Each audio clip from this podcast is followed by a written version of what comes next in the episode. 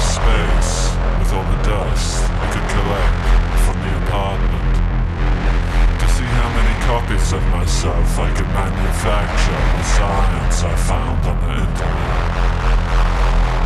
So that each time I glanced at a reflective surface, another eye might take my place. And in turn, each shard of skin discarded would be afforded its own agency.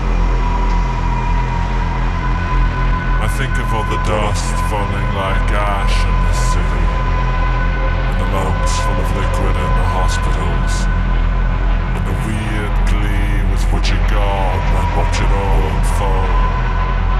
A great ash joke played out upon the people. What a perverse sense of humor.